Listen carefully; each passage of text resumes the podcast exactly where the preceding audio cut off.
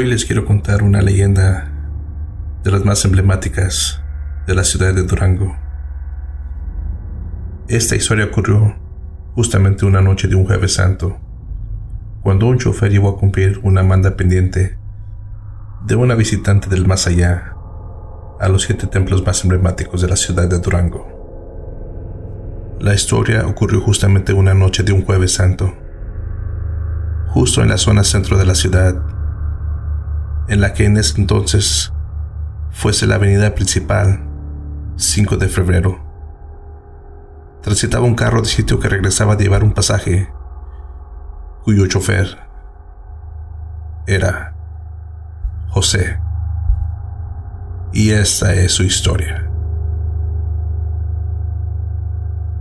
La gente que me conoce me describe como un hombre amable y bastante servicial. En ese entonces el servicio del carro costaba solamente 20 centavos, pero esa noche me tocaba cubrir la ruta de San Agustín al Panteón, que por ser la ruta más larga solía ser la que más pasajeros tenía. Pero por ser la Semana Santa, una gran cantidad de personas llegaban en tren y la ruta de la estación a la plaza era mucho más solicitada. Ese día no había tenido muchos pasajeros y mis ingresos habían sido casi nada. Decidí seguir con la ruta y cerca de las nueve de la noche y al circular por la calle del Panteón Oriente, a unos metros de la puerta principal, alcancé a ver la silueta de una mujer, la cual me hacía la parada con un pañuelo blanco. Al ver la premura de la señora y al tomar en cuenta que dicho lugar era una de las zonas más inseguras de la ciudad, decidí detenerme y llevarla a su destino. Una vez que me acerqué a ella, me di cuenta que iba muy bien vestida. Lentamente la mujer abrió la puerta del auto, se subió y se sentó en el asiento de atrás, pero no logré ver el rostro. Ella era amable, pero con una voz tenue me pidió que la llevara a la catedral. Me dijo, le pagaré a usted por este servicio especial de manera más que generosa, pero lléveme por favor. Sorprendido por la petición y con la necesidad de aprovechar mi turno, no me quedó más remedio más que aceptar. Y emprendimos el viaje y por todo el trayecto los dos guardamos silencio. Era un silencio total. Incluso yo solo escuchaba mi respiración y el latido de mi corazón. Al llegar a la catedral, todavía había personas saliendo del templo. Me orillé y me paré para que la dama pudiera bajar del auto. Ella me pidió que la esperara y yo solo moví la cabeza diciendo que sí, pero nunca la perdí de vista para que no se alejara sin pagar. Pero cuál fue mi sorpresa al darme cuenta que ella no había entrado al templo, sino que en el atrio de la iglesia se arrodilló y comenzó a rezar. Fue ahí cuando logré observarla detenidamente y me di cuenta que llevaba un elegante y largo vestido de color negro encima una mañanita que cubría desde sus hombros hasta su cintura de color verde, y sobre su cabeza caía una máscara de seda del mismo color. Una vez que la dama terminó su oración, lentamente regresó al carro, y al subir me dijo, Por favor, ahora lléveme al templo de San Agustín. Y al llegar ya estaban las puertas cerradas de la iglesia pero eso no impidió que la mujer de nueva cuenta repitiera la escena de la catedral. Bajó y se hincó ante el atrio para realizar su oración. La acción se repitió en el templo de Sagrario Corazón, que había cerrado ya, incluida la reja del atrio, por lo que la dama tuvo que arrodillarse en la acera, y ahí rezó la tercera estación. Y así mismo ocurrió en el templo de San Juan de Dios, posteriormente en el templo de Analco, y luego en el de Santa Ana. Y en cada uno de ellos repetía la acción. Bajaba y se arrodillaba frente al templo. Rezaba la estación y regresaba al carro. A pesar de que todo era muy extraño, yo no le preguntaba nada. Yo solo seguía sus instrucciones. Aproximadamente a la medianoche llegamos a la iglesia de Los Ángeles. Este era el séptimo templo que visitábamos. La calle se encontraba totalmente desierta. Todos dormían. Esto me permitió escuchar claramente los rezos de la mujer, con una voz trémula, casi como un lamento. No pude evitar un ligero escalofrío por tan misteriosa pasajera. Una vez que la bella señora terminó sus rezos, regresó al auto y me dijo, Ahora por favor lléveme de regreso al lugar donde me encontró. Ya he terminado mi manda. Pensé en negarme, pues el ser más de medianoche significaba cubrir una vuelta más completa. Y por solo un pasajero. Pensé también en la angustiosa espera de mi esposa, por la hora nada habitual a la que llegaría. Y ni hablar de lo peligroso que podía ser andar por este rumbo y a estas horas. Sin embargo, no podía dejar sola a aquella bella mujer. Además, significaba que su pago sería mucho mayor y esto compensaría el día malo. Por eso no me negué y conduje. Ambos íbamos en total silencio, mirando fijo al frente. Yo me mantuve concentrado en el camino sin hacer caso a mi silencioso acompañante.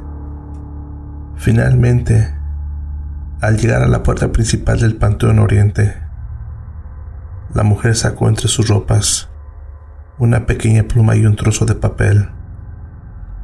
Empezó a escribir unas cuantas líneas apoyadas sobre la tabla que traía en el coche. Cuando terminó de escribir, se quitó un anillo de oro cuajado en brillantes arrolló la nota y la deslizó dentro del anillo para que éste quedara a manera de cintillo. Ya cuando había terminado, la bella dama volteó su cabeza hacia mí y me miró fijamente a los ojos. Fue ahí cuando vi su rostro claramente. Era blanco, muy pálido, y su expresión impávida. Entonces ella me dijo, Aquí tiene ese anillo que le dejo en prenda. Llévelo usted a esta dirección anotada y entrégueselo al señor de la casa junto con la nota. El anillo por sí mismo vale una pequeña fortuna, pero es imperativo que lo regrese. Yo sé que usted es un hombre honrado y yo estaré eternamente agradecida por el favor que me acaba de hacer. Muchas gracias y que Dios lo bendiga. Yo, un poco confundido, le respondí, ¿pero qué pasará si el hombre no me quiere pagar? A lo que ella calmadamente me dijo, lo hará, y en caso de que no sea así, puede usted quedarse con el anillo, que vale mucho. La dama bajó del coche, mientras que yo miraba atónito el anillo y al volver yo la mirada, quedé estupefacto al ver que la dama traspasaba la puerta del camposato y caminaba por el pasillo principal mientras se perdía en la obscuridad. Inmediatamente arranqué el auto y salí rápidamente del lugar. El terror me invadía. Tenía muchas preguntas y nervios por aquel amargo momento Intenté controlarme y comencé a buscar alguna explicación. Pensé que a la mujer aún le faltaba rezar la última estación en el panteón, y tal vez vivía cerca por lo cual ya no eran necesarios mis servicios. O tal vez el velador abrió la puerta solo un poco y la cerró de inmediato cuando entró la dama en los instantes que yo me descuidé. Pensando así, fue como me tranquilicé un poco hasta llegar a casa. Ya que estaba tranquilo en mi hogar, tomé la nota que me había dado la bella dama. La leí, en lo cual decía que estaba dirigida a un médico muy famoso en aquel tiempo. La nota decía, por favor entrega el portador del anillo 200 pesos como pago simbólico, pues con nada saldaré la deuda por el gran favor que me ha hecho. ¿Sabes, mi amor? Que ahora que puedo descansar tranquila, habiendo pagado la última manda, cuida mucho a nuestros hijos y trata de ser feliz, pues yo los estaré mirando y los espero con los brazos abiertos.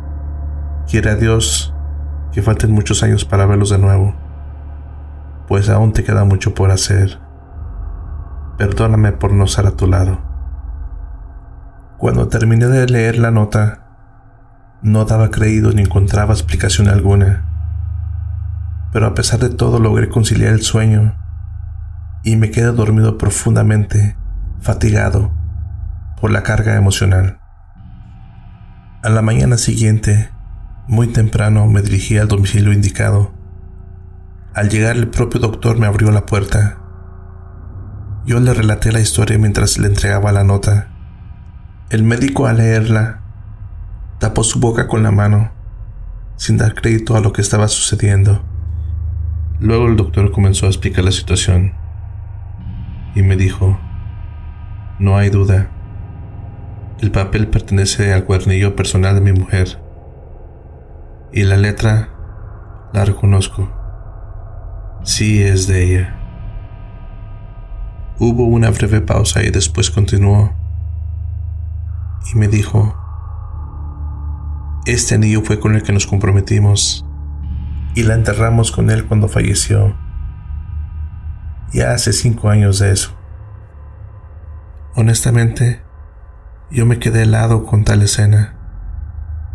Y el médico me entregó 500 pesos y me dijo, por favor reciba este dinero.